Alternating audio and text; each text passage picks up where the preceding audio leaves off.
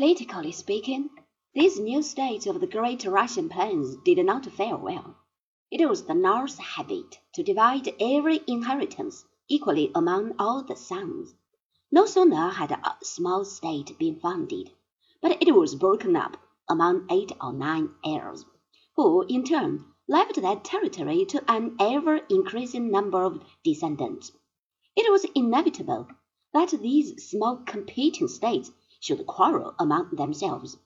Anarchy was the order of the day, and when the red glow of the eastern horizon told the people of the threatened invasion of a savage Asiatic tribe, the little states were too weak and too divided to render any sort of defense against this terrible enemy.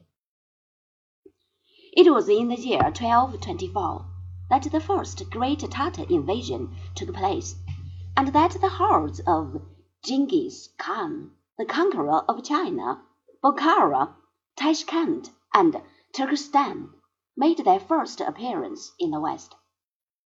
The Slavic armies were beaten near the Kalka River, and Russia was at the mercy of the Mongolians. Just as suddenly as they had come, they disappeared. Thirteen years later, in 1237, however, they returned. In less than five years, they conquered every part of the vast Russian plains, until the year 1380, when Dmitri Donskoy, Grand Duke of Moscow, beat them on the plains of Kulikovo. The Tartars were the masters of the Russian people.